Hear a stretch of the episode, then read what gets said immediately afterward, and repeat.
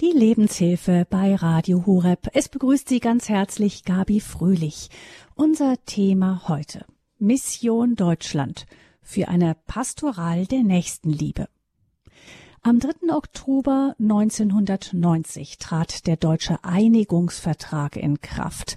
Damit gehörten die Gebiete der ehemaligen DDR offiziell zur Bundesrepublik Deutschland und der Tag wird seitdem alljährlich als Tag der deutschen Einheit gefeiert. In den seit damals vergangenen 33 Jahren hat sich die Gesellschaft stark gewandelt. Sicher ist zum Beispiel die Säkularisierung ein Prozess, der schon früher eingesetzt hatte, aber in den letzten Jahrzehnten ist er in sämtliche Gesellschaftsschichten und Regionen Deutschlands durchgedrungen. Die Kirchenaustrittszahlen zum Beispiel kennen wir alle. Mehr als eine halbe Million Katholiken waren es im vergangenen Jahr.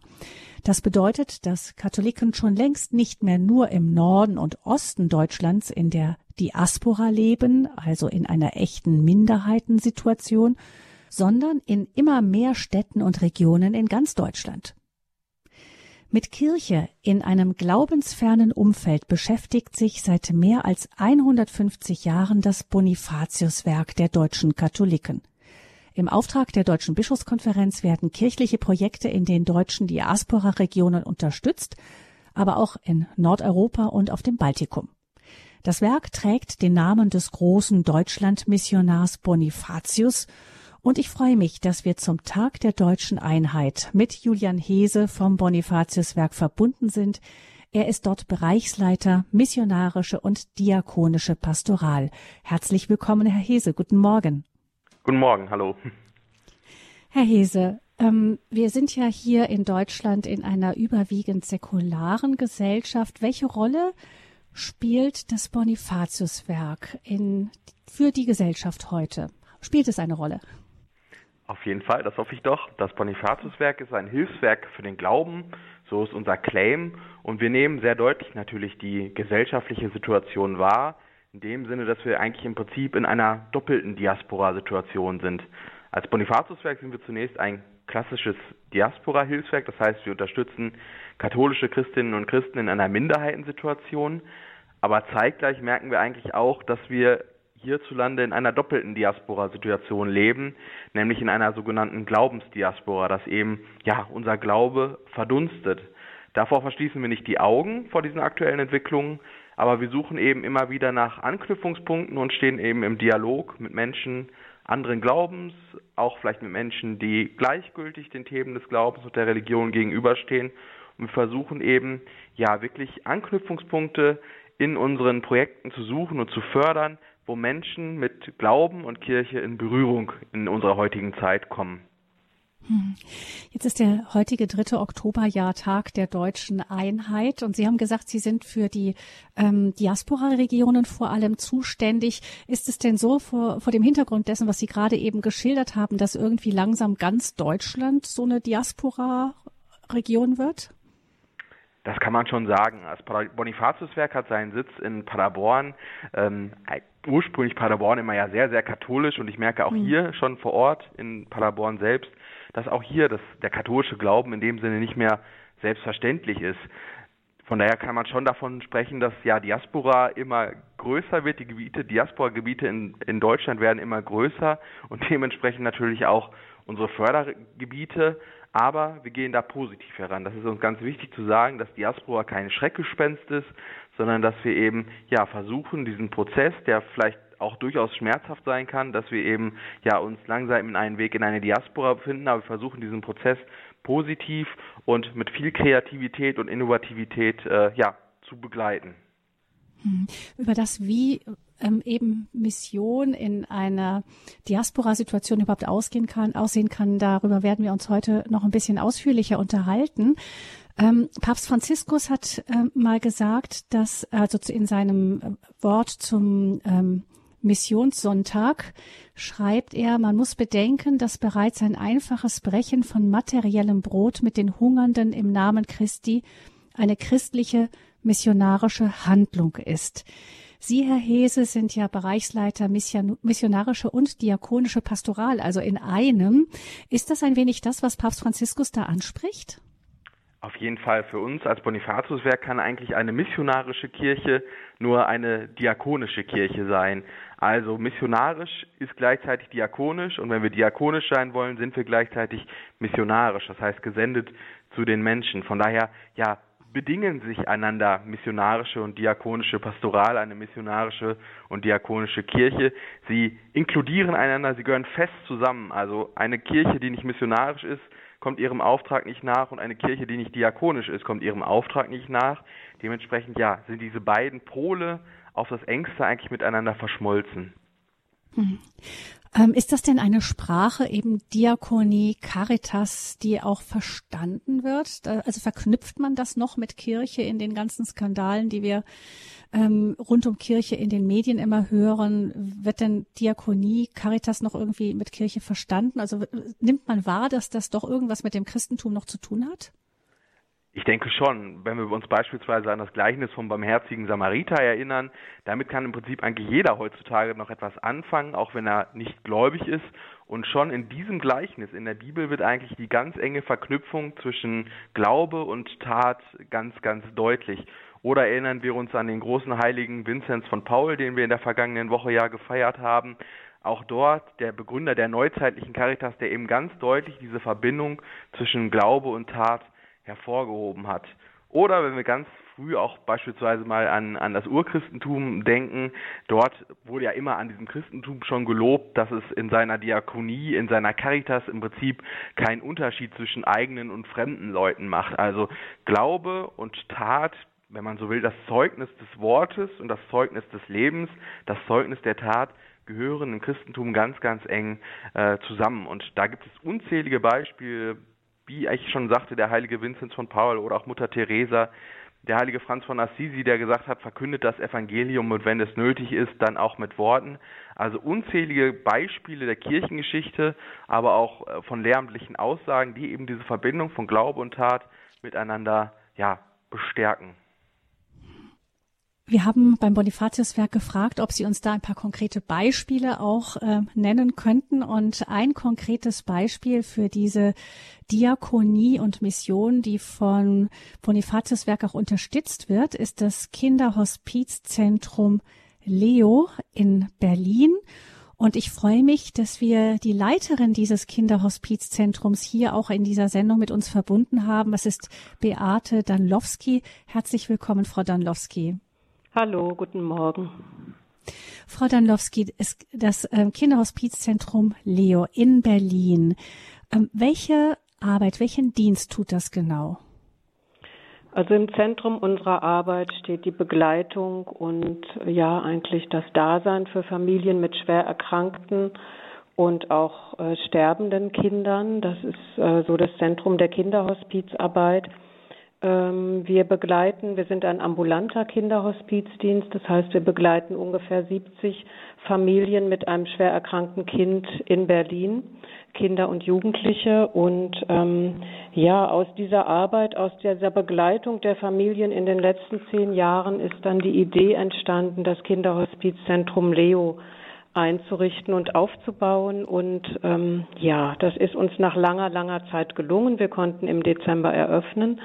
Und ähm, das, das Haus Leo ist ein Haus für die ganze Familie. Hier haben wir Gruppen und Angebote für erkrankte Kinder, aber auch für die Geschwisterkinder, die oft sehr früh ihre Kindheit ein Stück verlieren, dadurch, dass sich alles um das kranke Kind dreht. Wir haben hier ein Elterncafé für Eltern, die sich austauschen können über ihre Situation. Wir haben Gruppen für erkrankte Jugendliche und ein großes Anliegen ist mir, ähm, einfach auch im Haus Leo Angebote für Menschen zu machen, die sonst nicht mit dem Thema Tod und Sterben in Kontakt kommen und einfach auch äh, zu sagen und zu zeigen, es gibt in unserer Gesellschaft viele Menschen, die eure Unterstützung brauchen und gebt sie die Unterstützung. Hm. Was sind das für Angebote, die Sie da machen an diejenigen, die sonst eben das Thema nicht unbedingt anrühren möchten? Also ein großer Bereich ist die Ausbildung der Ehrenamtlichen. Wir äh, machen jedes Jahr Werbung für Menschen, die aus allen Berufen, aus allen Altersgruppen kommen, die sich bei uns ausbilden lassen können in einem Kurs, der dauert 120 Stunden und ähm, geht über neun bis zehn Monate. Und ähm, da geht es eben ganz stark darum, was bedeutet es für eine Familie, ein schwerkrankes Kind zu haben, was bedeutet es mit Eltern über das Thema Tod zu reden, was bedeutet es mit erkrankten Kindern über das Ende, über das frühe Ende ihres Lebens zu reden. Das heißt, sie werden sehr intensiv ausgebildet und gehen dann in die Familien, um da zu sein, zu unterstützen und tragen ja diesen Gedanken, den wir haben, eben auch füreinander da zu sein, auch in die Welt hinaus. Ne? Und ähm, ja, und wir bieten auch äh, manchmal Fortbildungen an zu dem Thema, je nachdem, was gerade, wo wir sagen, das ist jetzt spannend. Ne? Mhm. Mhm. Und jeder, der das hier ausgebildet wird, Entschuldigung, jeder, mhm. der hier ausgebildet wird, trägt ja auch ähm, ein Stück dieser Haltung in die Welt. Mhm. Das heißt, bei Ihnen kann sich melden, wer in Berlin eben mit einem Kind, das sterbend ist oder sehr schwer krank ist, ähm, genau in der Familie, ein solches Kind in der Familie hat und da Hilfe braucht und mhm. es kann sich melden bei Ihnen. Jeder, der sagt, das, das spricht mich an, ich möchte da gern etwas für die Menschen tun und ich glaube, das wäre ein Dienst für mich. Ja, also mhm. wir haben auch eine Kooperation mit der Kinderonkologie, mit der Charité in Berlin. Familien melden sich oft schon, wenn die Diagnose gestellt wird, wenn es, wenn klar ist, das ist eine schwierige Diagnose mit ungewissem Ausgang ähm, begleiten wir die Familien in dieser gesamten Zeit der, ich sag mal, der Hoffnung, aber auch der Unsicherheit und der großen Angst. Ne, das bedeutet für eine Familie ja auch, dass alles, was ich mir vorgestellt habe, wie ich als Familie leben möchte, das ganze Bild kracht zusammen. Es gibt gleich viele Probleme. Ein, einer der Partner hört auf zu arbeiten, um beim Kind sein zu können, um die Therapien äh, durchführen zu können. Die Geschwisterkinder kommen zu kurz. Es gibt finanzielle Probleme. Und wir sind da, um all diese Fragen zu klären und aber auch zu helfen, dass zu Hause, wenn die Kinder zu Hause begleitet werden und betreut werden, muss auch ein gutes, stabiles medizinisches, palliatives Netz gespannt werden, dass das möglich ist. Und ähm, ja, wir, wir gucken eben auch regelmäßig, dass wir neue Menschen für dieses Thema begeistern können, was natürlich vom Thema her nicht so einfach ist. Und ist da ein großer Bedarf? Ähm, an Ehrenamtlichen meinen Sie jetzt? Ja, auch, ja. An, an, auch an Nachfrage, Anfragen, die an Sie herangetragen ja, werden. Ja, also wir, wenn Sie sich so vorstellen, wir sind drei hauptamtliche Sozialpädagoginnen und wir haben um die 70 Familien, die wir begleiten. Und wir entscheiden auch, wenn wir die Ehrenamtlichen ausgebildet haben, wer könnte in die Familie passen, wer könnte da Zeit schenken. Und wir haben ungefähr 49 Ehrenamtliche, die wir ja auch, wenn sie eingesetzt sind, in den Familien gut begleiten müssen und die auch unsere Beratung brauchen. Hm? Also es ist ein großer Bedarf, kann man sagen. Hm. Was würden Sie denn sagen, was braucht eine Familie, die mit so einer Diagnose konfrontiert wird? Mein Kind könnte sterben oder wird wahrscheinlich bald sterben. Was brauchen die vor allem? Die brauchen vor allem, denke ich, Menschen, die einfach da sind und zuhören. Also ein großer Teil unserer Arbeit natürlich auch die Beratung und auch die Hilfe, die praktische Hilfe, aber wenn das alles eingedeitet ist, ist es sehr, sehr wichtig, einfach da zu sein, einfach auch oft zuzuhören, die Verzweiflung auszuhalten ähm, und auch da zu bleiben. Das ist manchmal für manche ehrenamtlichen Mitarbeiter schwierig, wirklich bis zum Ende dabei zu bleiben. Und das ist auch immer wieder eine Herausforderung. Ne? Und dieses, weil die Familien kennen, dass dann so, dass Freunde und Kollegen, Verwandte sich nach einer Weile zurückziehen, einfach weil sie es nicht aushalten oder weil sie auch überfordert sind. Und unser Anspruch oder das, was wir auch wirklich leisten, ist, dass wir da bleiben. Ne, bis zum Ende, so lange, wie wir gebraucht werden. Was würden Sie sagen für einem Ehrenamtlichen, warum es sich lohnt, einen doch so schweren Dienst zu tun? Hm. Ja, was, das sind ja auch die Themen, die wir im Kurs haben. Ähm, es lohnt sich auf jeden Fall, weil äh, das Leben und der Tod ganz eng miteinander verwoben sind. Und ähm, das ist, wenn wir in unserer Gesellschaft geht es eigentlich meistens darum, äh, jung und schön und erfolgreich zu sein. Und wir wir haben es mit genau dem Gegenteil zu tun. Und es ist ganz wichtig zu sehen, ähm, was ist eigentlich, worum geht es eigentlich im Leben? Und das lehrt einen die Arbeit mit schwerkranken und sterbenden Menschen einfach. Ähm, die Kinder, die erkrankten Kinder leben sehr häufig im Moment, in dem Augenblick. Sie sind Kinder, sie haben das gar nicht ständig vor Augen und die Dankbarkeit. Man bekommt, glaube ich, schon eine große Dankbarkeit für das eigene Leben und für alles, was gut ist. Und ähm, ja, und auch das Vertrauen, was einem die Menschen entgegenbringen, das ist etwas ganz Besonderes. Mhm. Frau Danlowski, was, welche Bedeutung hat denn in einer Extremsituation wie dem Sterben eines Kindes, welche Bedeutung hat da der persönliche Glaube? Mhm. Also er spielt auf jeden Fall, hat er eine große Bedeutung. Ich denke immer da, wo wir an die ganz existenziellen Fragen kommen von Leben und Tod oder auch die Sinnfrage.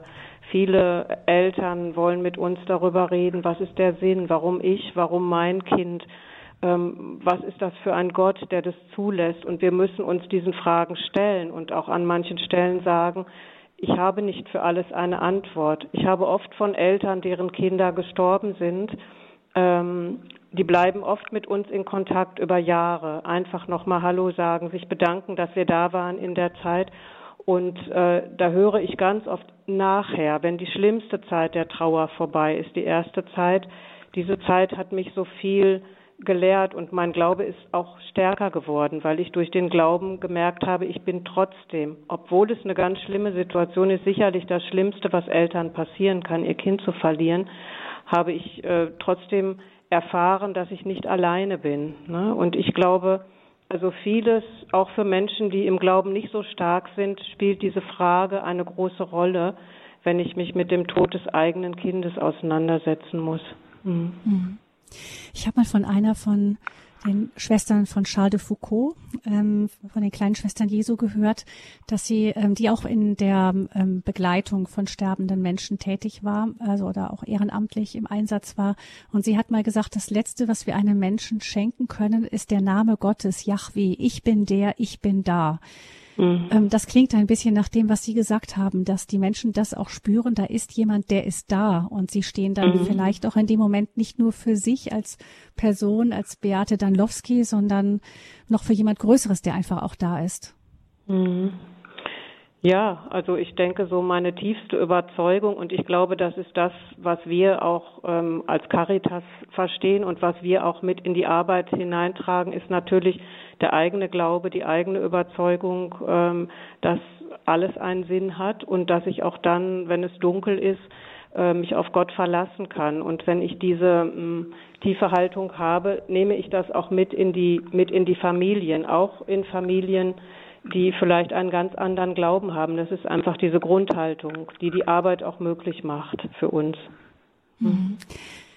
Der Kinderhospizdienst Leo in Berlin, den hat uns Beate Danlowski vorgestellt. Sie leitet diesen Kinderhospizdienst. Vielen herzlichen Dank, Frau Danlowski. Herr Hese, ähm, vielleicht nochmal für Sie vom Bonifatiuswerk aus. Ist dieses ist dieser Hospizdienst so etwas wie ein, ein Musterbeispiel für das, was eine Pastoral der Nächstenliebe sein kann?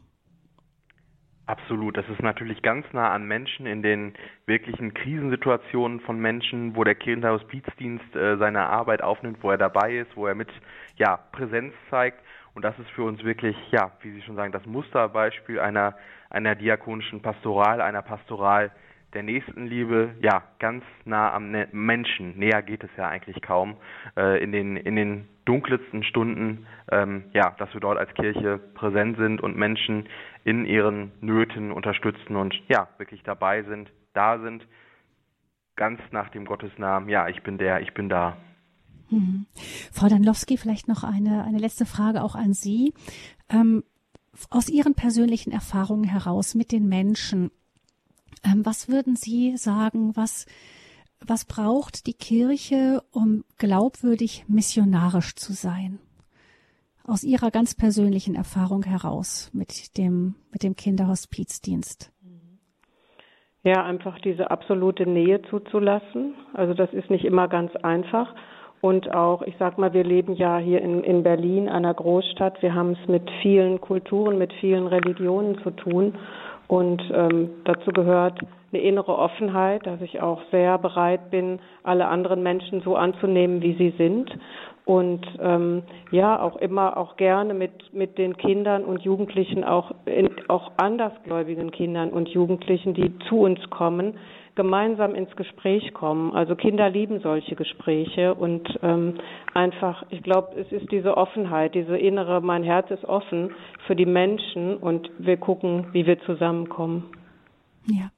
Vielen Dank. Beate Danlowski war das, die den Kinderhospizdienst Leo in Berlin leitet. Herzlichen Dank, Frau Danlowski, dass Sie hier mit dabei waren in dieser Lebenshilfesendung mit dem Thema Mission Deutschland für eine Pastoral der Nächstenliebe. Unsere Sendung zum Tag der deutschen Einheit heute. Wir bleiben gleich noch weiter im Gespräch mit Julian Hese vom Bonifatiuswerk und sprechen dann gleich nach einer Musik weiter.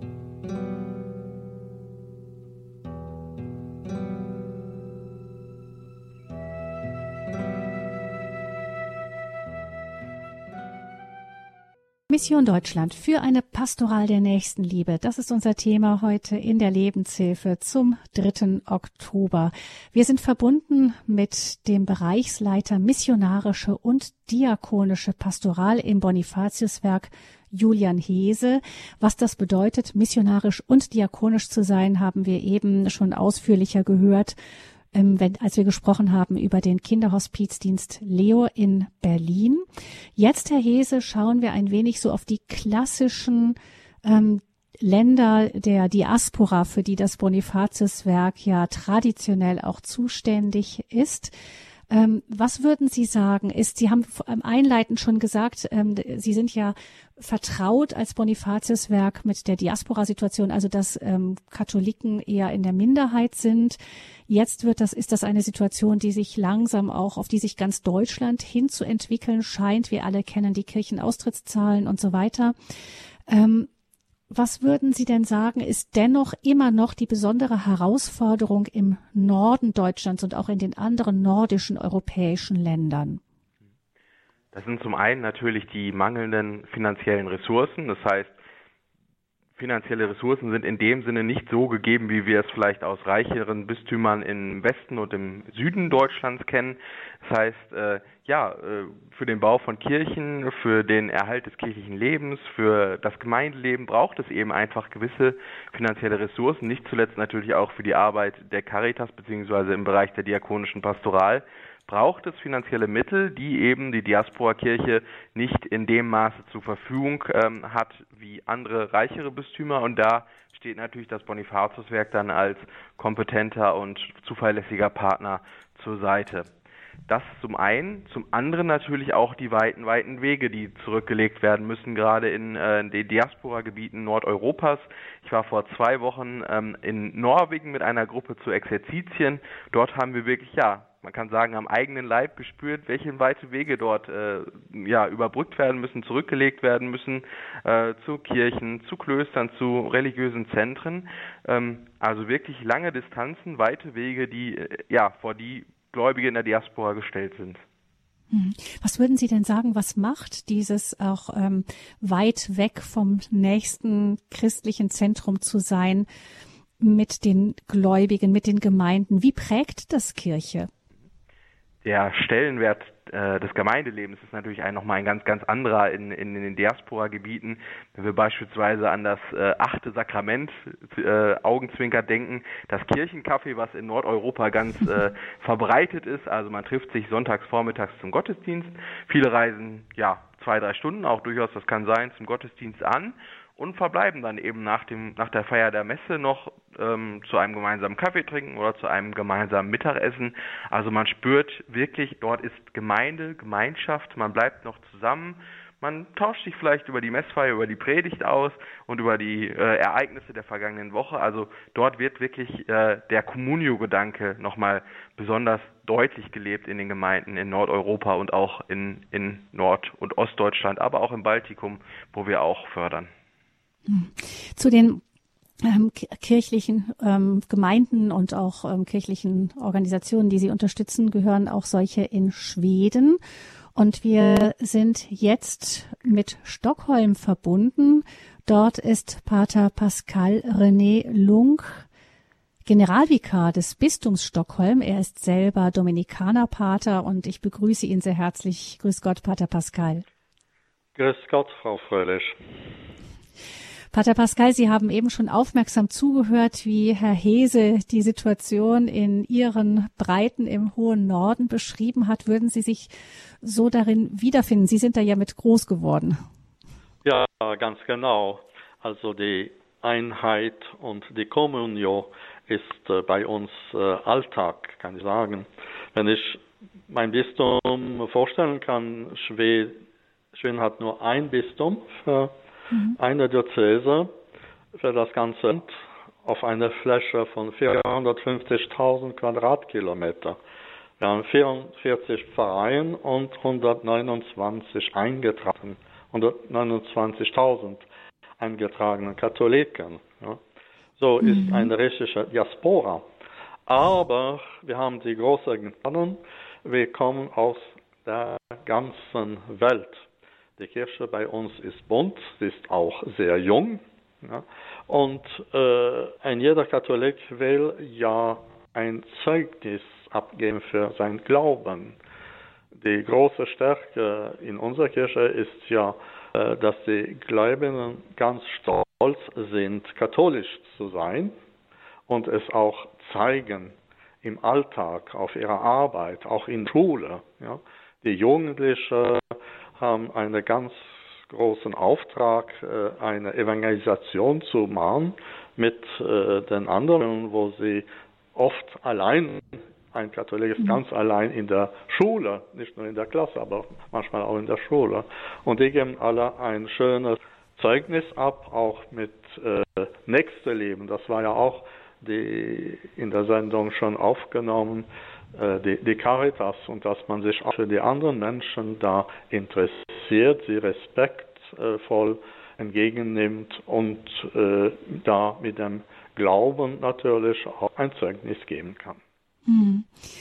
Herr Pater Pascal, Sie, Sie sprechen ja, auch, Sie sprechen vorzüglich Deutsch, das hören wir. Sie sind selbst auch Einwanderer. Vielleicht erzählen Sie uns mal kurz, wie Sie persönlich in der Kirche groß geworden sind. Ja, ich bin ja Franzose, wenn 95 Prozent von uns Katholiken in Schweden, ja, Einwanderer. Mhm. Mhm. Und natürlich bin ich im Elsass aufgewachsen, ganz äh, traditionell in der katholischen Kirche. Und, also Sie sind erst dann äh, später dann, nach Schweden gekommen? Ja, mit 35 mhm. Jahren bin ich nach Schweden gekommen, nach meiner mhm. Priesterweihe.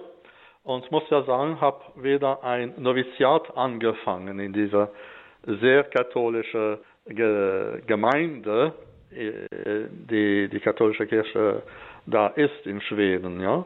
Auch sehr äh, interessant, dass man da Leute von der ganzen Welt als äh, äh, Mitgläubige hat. Also in der Pfarrei und in den Verbänden, bei den Jugendlichen, der jugendlichen Seelsorgen, ja, äh, ist das ein, ein Reichtum, aber auch etwas Neues. Man muss sich ja an jeden da anpassen.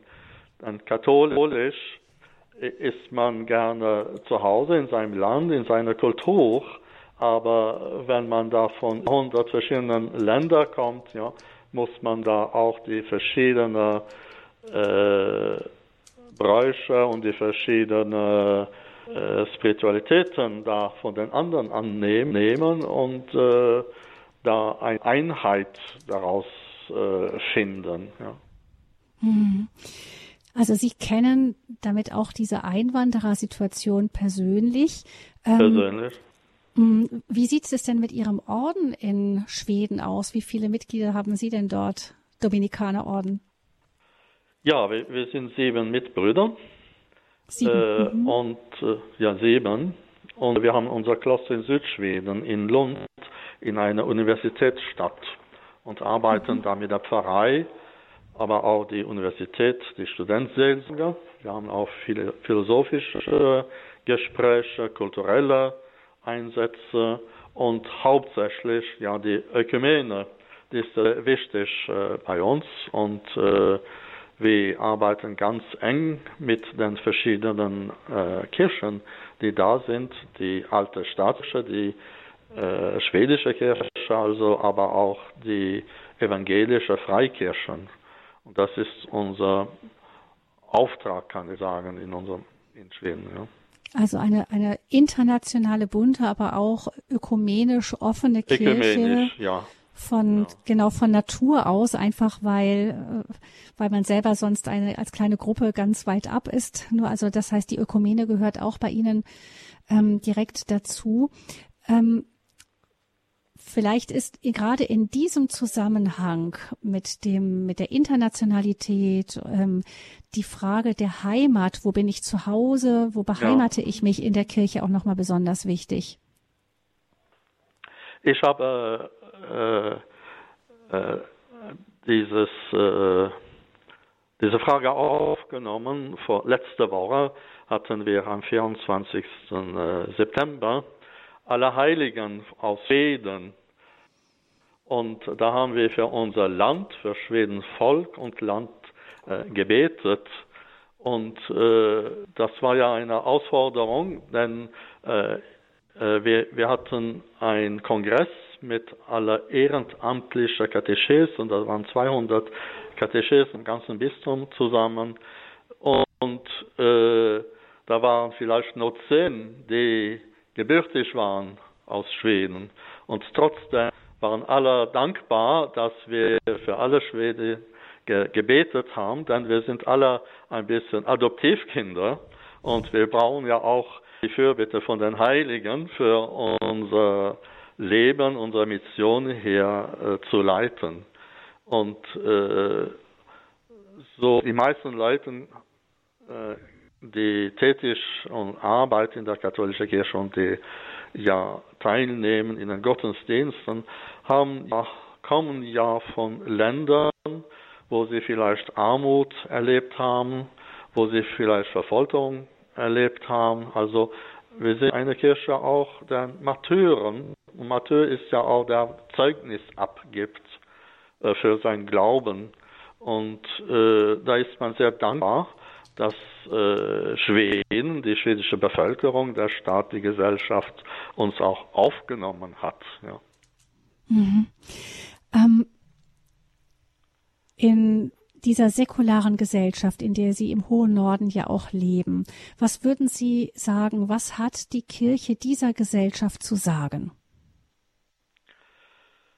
Äh, viel. Wir haben trotz wir eine Minderheit sind, ja nur ein Prozent der Bevölkerung, äh, durch die Soziallehre der katholischen Kirche äh, gibt es ein sehr großes Interesse in der Gesellschaft, auch in den politischen äh, Parteien.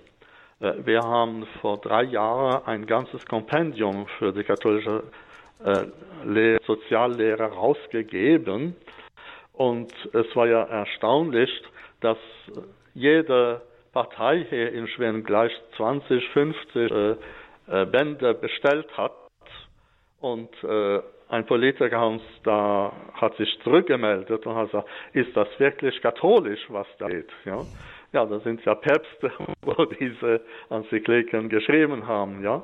Und äh, seitdem äh, fördern wir auch unsere Gläubigen sich mehr und mehr in der Gesellschaft äh, einzumischen und wirken. Und äh, wir sehen jetzt schon für die Flüchtlingsfrage zum Beispiel sind wir ja ein sehr guten Partner durch die Caritas. Wir haben wahnsinnig viele Flüchtlinge aus der Ukraine aufgenommen und die Familie haben sie aufgenommen und wir, wir arbeiten auch für äh, andere Flüchtlinge aus der ganzen Welt, die ja immer noch nach Schweden kommen und empfangen werden. Das bedeutet, obwohl ihre Zahl eigentlich so klein ist, ein Prozent, wird die Kirche doch überproportional in der Gesellschaft wahrgenommen. Verstehe ich das richtig? Das verstehen Sie ganz recht, ja. In der Gesellschaft und auch bei den äh, anderen Kirchen wie in der Seelsorge, wir haben ja verschiedene Seelsorgen in Krankenhäusern, in Gefängnissen für die Studenten und äh, trotz dass wir eine kleine Zahl sind, bedeuten wir sehr viel für die Gesellschaft und auch die anderen Kirchen und mhm. auch in, hauptsächlich in dem geistlichen Bereich. Wir sind in einem total säkularisierten äh, Land, ja, sehr säkularisch. Aber jetzt gibt es ja wieder ein Bedürfnis für äh, das geistige Leben da zu nehmen, zu erleben. Und äh, viele Leute kommen äh, zu unseren Kirchen, aber die kaufen auch viele Bücher, wo wir daraus eben dank auch die Unterstützung aus Deutschland vom Bonifatiuswerk, vom Diaspora-Kommissariat, vom Ansgarswerk und andere Bistümer, die uns ja materiell da unterstützen, für auch äh, diese Evangelisation unserer Tätigkeiten äh, zu leiten können. Also das heißt, es gibt ein Interesse an dem, was die Kirche zu geben hat, spirituell. Das finde ich ja schon mal bemerkenswert. Ja. Mhm. Also auch an spiritueller Literatur, an Gebetszeiten und ähnlichem auch. Genau, genau. Äh, wir haben jetzt äh, letztes Jahr eine äh, Bibel auf Schwedisch rausgegeben mit katholischem Kommentar. Das war die äh, Übersetzung, die staatliche Übersetzung, wo wir noch hatten, und äh, mit 3200 Kommentaren. Ja. Und äh, ja, äh, diese Bibel haben wir ganz, ganz, ganz schnell verkauft, also in Hochzahlen, wo wir gar nicht äh, gewöhnt sind. Ja. Äh, die mhm. Soziallehrer gleich so, und aber zum Beispiel der Bestseller war Laudato Si vor sieben Jahren. Ja? Und jetzt kommt ja äh, Laudato Deus raus und äh, wir werden schon seit zwei Wochen gefragt, wann kommt die schwedische Übersetzung. Ja? Also es gibt eine sehr große Nachfrage für Spiritualität und äh, für Gebet, aber auch wie wir Katholiken zum Beispiel äh, die Heilige Schrift äh, annehmen und kommentieren. Mhm. Da würde ich gerne nochmal zu Julian Hese vom Bonifatiuswerk kommen. Hese, wir haben ja eben die Bedeutung der Caritas, der Diakonie genannt, aber jetzt hören wir eben aus dem hohen Norden, da gibt es einen großen Hunger und Durst offensichtlich zum Beispiel nach spiritueller Literatur und so weiter. Also durchaus Dinge, auf die das Christentum von Haus aus, von seinem Kern her ja Antworten hat. Ähm, ist das etwas, was wir vom hohen Norden lernen können? Das denke ich schon. Und auch als Bonifatiuswerk sind wir in dem Bereich aktiv, wenn wir beispielsweise an unsere Reihe Kirche im Kleinen denken, wo wir auf kompakt 24 Seiten äh, Antwort, Rede und Antwort stehen den Menschen zu ganz unterschiedlichen Themen, zu Themen wie Sterben, Tod und Trauer, aber auch zu den Sakramenten, zu den Basics des Glaubens. Ähm, natürlich braucht es neben dem Zeugnis des Lebens, wie ich ja eingangs sagte, das Zeugnis der Tat, auch das Zeugnis des Wortes. Das heißt, äh, nur diakonische Pastoral im Sinne eines einer reinen Humanität zu verstehen, ohne Jesus, ohne Glauben wäre zu kurz gedacht. Natürlich gehört auch das Wort dazu, eben zu sagen, okay, warum, warum machen wir das? Warum äh, kümmern wir uns eben um die Armen, um die Bedürftigen? Worin ist unser Kern? Was treibt uns an im Kern? Und da ist natürlich eben wichtig, dann diese Verbindung zum Glauben zu schlagen. Und das können wir mhm. definitiv natürlich auch vom, vom hohen Norden vom Bistum Stockholm und auch von den anderen Bistümern in Nordeuropa lernen. Ja, dann sind wir mal gespannt, Pater Pascal, ob irgendwann mal auch eine Radio Maria Schweden ähm, Radio eröffnet wird von der Radio Maria Weltfamilie. Sie können sich ja da bei der Radio Maria Weltfamilie schon mal melden, wenn ein wirklich, wenn wir hören, dass echtes ein Bedürfnis da ist, ähm, auch auf vielleicht auf Schwedisch eben ein, ein Radio Horeb, Radio Horeb gehört zur internationalen Familie von Radio Maria. Wir haben ja in vielen, Hallo. vielen Ländern der Welt, ähm, ich glaube 60, 70, 80 Länder sind es inzwischen, gibt es Radio Maria Stationen in den Landessprachen. Aber das nur so in Klammern jetzt zum Missionsmonat ja. Oktober. Aber vielleicht doch nochmal von Ihnen, ähm, Pater Pascal, nochmal ähm, was würden Sie denn sagen? Ich, wir wissen ja, dass die nordischen Bischöfe durchaus auch ähm, die ganzen Bewegungen in Deutschland rund um den synodalen Weg aufmerksam beobachtet haben. Es hat da durchaus auch mal einen Brief gegeben ähm, an die Kirche in Deutschland. Was würden Sie sagen? Was liegt Ihnen als Kirche im Norden Europas so auf dem Herzen, wenn Sie sagen, ähm, also was würden Sie sagen, ist wichtig, damit Kirche, bei uns ist ja Kirche wirklich, wir reden hier mehr oder weniger vom Ver Verwaltung des Niedergangs oft, so hat man in den Gemeinden das Gefühl, nicht, dass da alles wird zusammengelegt, überall wird's weniger und so. Das tut weh. Ähm, aber was würden Sie als Kirche des, als ein Mann der Kirche des Nordens sagen in Deutschland, ähm, achtet darauf, denn das ist das, was wichtig ist, wenn man in einer Minderheit ist. Was würden Sie sagen, was ist da wesentlich? Was ist da ganz wichtig? Ja, vielleicht ein Beispiel, wo wir selber äh, zurzeit äh, viel beschäftigt sind. Also wir haben Fokus bei den Familien, Jugendlichen und äh, Kindern und die, die Kirche dann auch näher den Familien äh, kommen kann. Äh, ich weiß, man arbeitet ja viel in Deutschland mit äh, solchen Fragen, aber auch vielleicht für einen jeden Gläubigen wieder äh, verantwortlich machen für sein Glauben. Das ist unser äh, wichtigsten äh, Einsatz, kann man Einsatz hier in Schweden, dass ein jeder Katholik muss ja für sein Glauben stehen und äh, dass man sich nicht schämen braucht, Christen zu sein, ja, aber dass durch unser Glauben durch äh, die kirchliche Lehre, aber auch, dass ein jeder Christen eine Beziehung mit dem lebendigen Gott hat, mit Jesus. Ja. Und ich glaube, die, die nordische Bischöfe hatten ja das in ihrem Brief so auch mitgeteilt. Äh, wenn da zu Hause in der Familie nicht gebetet wird, wenn man nicht für seinen eigenen Glauben da äh, Zeugnis abgeben kann, ja, da, da können die Strukturen nicht helfen. Die Strukturen sind ja da, für zu begleiten, zu unterrichten, zu, zu helfen, aber ein jeder Christ muss auch äh, sein Glauben wahrnehmen und selber mit Worten oder mit Taten ein Zeugnis abgeben.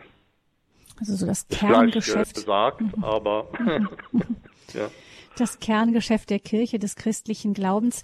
Herr Hese, noch an Sie äh, die Frage. Sie haben ja so den Überblick über ganz viele Projekte. Ne? Das heißt, Sie suchen ja auch solche Projekte aus, die Sie unterstützen, wo Sie das Gefühl haben, da entsteht was, da ist Kreativität, da ist Leben, da ist Dynamik drin. Was würden Sie sagen? Gibt es etwas, was diesen ganzen Gruppen, diesen Werken, die Sie unterstützen, so gemeinsam ist? Glaube, dass auf kreative Weise ist eben den Glauben in Wort und Tat zu vermitteln. Beispielhaft äh, lässt sich das vielleicht am, äh, an den Lazarusdiensten äh, der Pfarrei St. Bernhard in Stralsund nochmal präzisieren oder unterstreichen.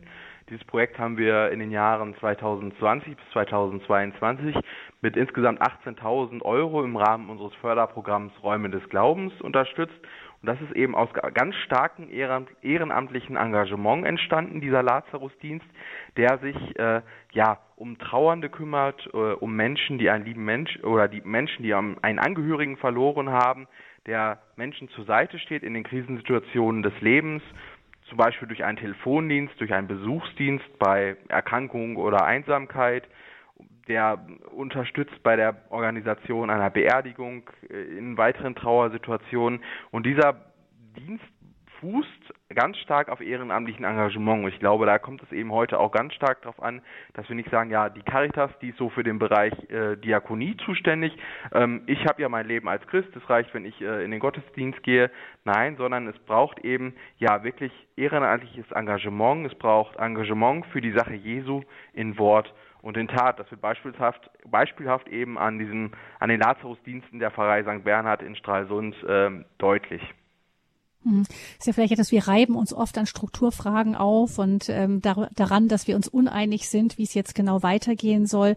Aber das ist ja ein Stück weit ein Plädoyer, einfach das, was wir vom Glauben haben, verstanden haben, was der Glaube uns ist, einfach ganz konkret in unserem Umfeld versuchen weiterzugeben. Genau, ganz nach den Worten von Franz von Assisi, die ich eingangs schon erwähnt hatte, mhm. also verkündet das Evangelium und wenn es wirklich nötig ist, dann auch mit Worten. Und das wird beispielhaft eben natürlich in den Projekten wie den Lazarusdiensten, aber auch im Kinderhospizzentrum Leo in Berlin ganz, ganz deutlich äh, dort ja, zählt die Tat, Liebe ist Tat.